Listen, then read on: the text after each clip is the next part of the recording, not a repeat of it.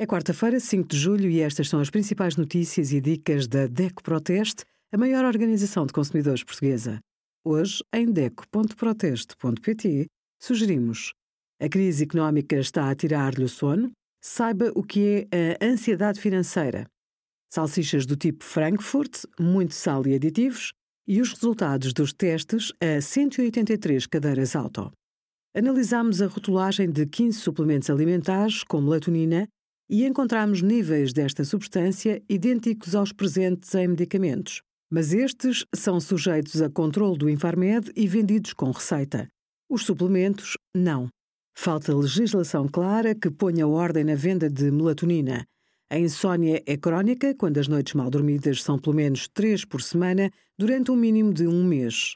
Baixa da produtividade, aumento do absentismo ao trabalho risco acrescido de acidentes e problemas de saúde são algumas das consequências diretas.